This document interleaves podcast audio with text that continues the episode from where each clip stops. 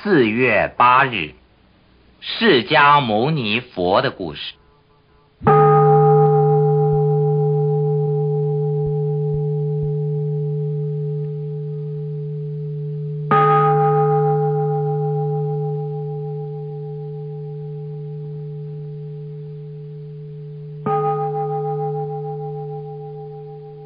今天是四月八日，释迦牟尼的生日。佛教的寺庙到了这一天都要举行浴佛的典礼，又称浴佛节。释迦牟尼是佛教的祖师，他本名叫悉达多，原本还是一位印度王子呢。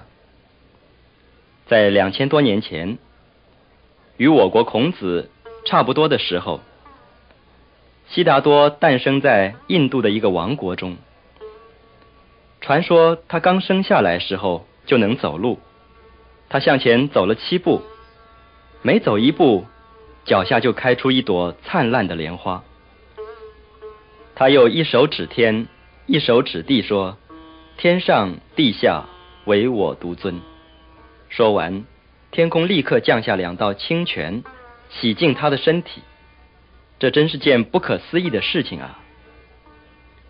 悉达多是国王和王后期待许久才生下的独子，王后生下他七天后就去世了，因此国王对他万分宠爱，让他受良好教育，过舒适生活。在王宫宽大的花园中，开满了各色鲜花，池塘里喂养了各色活泼的鱼儿。四处是小桥流水。悉达多热时，有人扇扇子；饿了，有吃不尽的山珍海味；下雨的时候，有人替他撑起美丽的白雨伞。就连他的仆人也吃好的，穿好的。在这种环境长大、娶妻生子的悉达多，根本不知人间的愁和苦。有一年冬天，悉达多和大臣一同驾车出游，为迎接尊贵的太子，路上铺了红地毯，缤纷的彩带也飘扬在道旁。悉达多坐在车上，却看见不远处有钱人家的庄院里，许多穿着破烂的男女工人，很辛苦的工作着。他们稍一休息，就有可怕的皮鞭无情的落在身上。悉达多看了，心里很难过。他不知道什么时候才能使人人平等，没有贵贱的分别。马车继续前进，一天下来，悉达多看到许多感伤的事：被子女抛弃的老年人。牙齿脱落，头发稀疏，背肌弯曲，拄着拐杖，行动迟缓。悉达多想请他同住王宫，老年人却摇摇头。我既不能吃，又不能动，住在王宫又有什么意思呢？啊！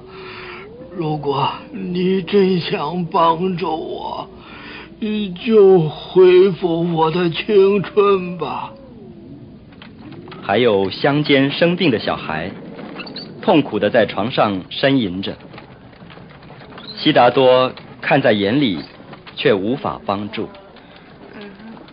最让他难过的是看到了一列悲悲惨惨送葬的队伍。他想到人们一生都在与人斤斤计较。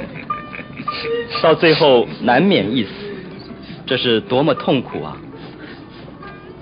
自从这次出游后，悉达多整天愁闷的独自坐在花园里。他想：唉，人的一生实在太苦了，除了衰老，还有生病的疼痛，而宫外的奴隶却吃不饱、穿不暖，受尽折磨，更是可怜。我该怎么解救他们呢？他听说丛林中有许多修行人，在辛苦的修行后都能得到智慧，就打算离家修行，去领悟解救人类的智慧。国王知道了，大为生气。什么？你疯了！宫里享不尽的荣华富贵你不要，跑去丛林受苦受难。别忘了，你可是有妻有子的人。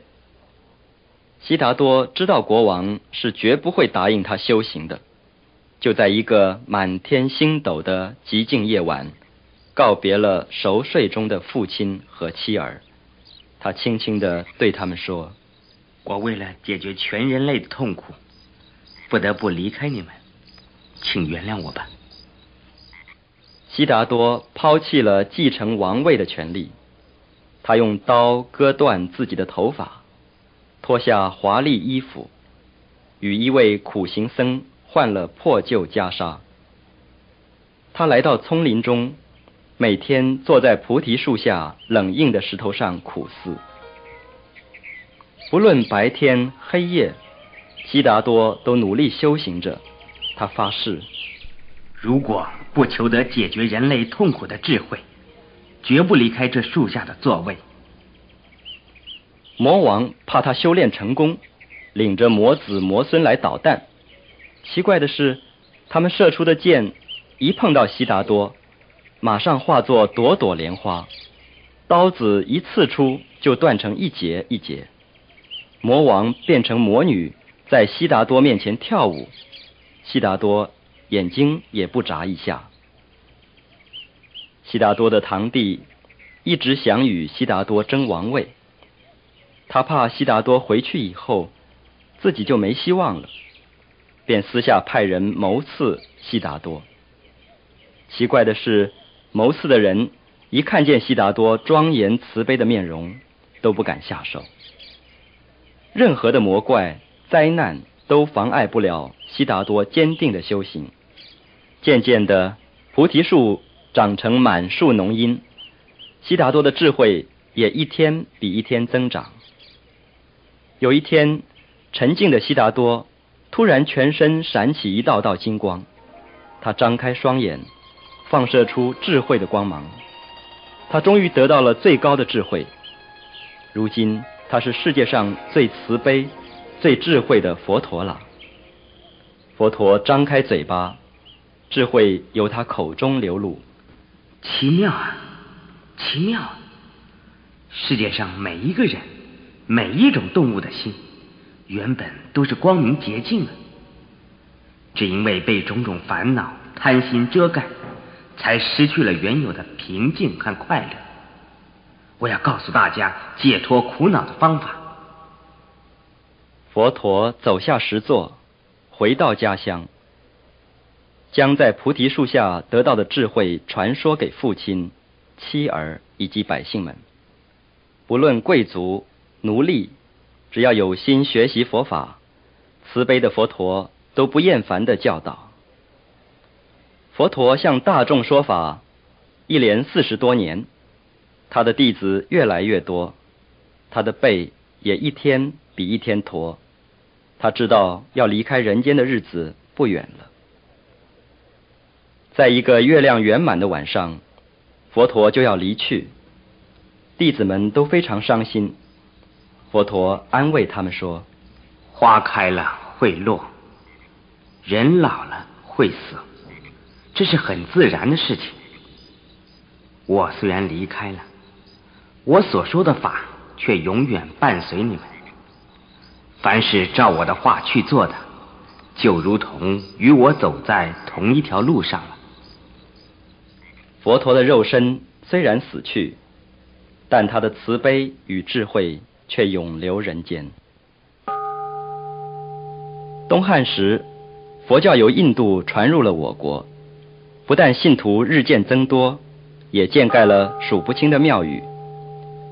而中国佛教艺术，如千佛洞、龙门、云冈等石窟中的伟大壁画、彩塑，也因为佛教的传入而产生。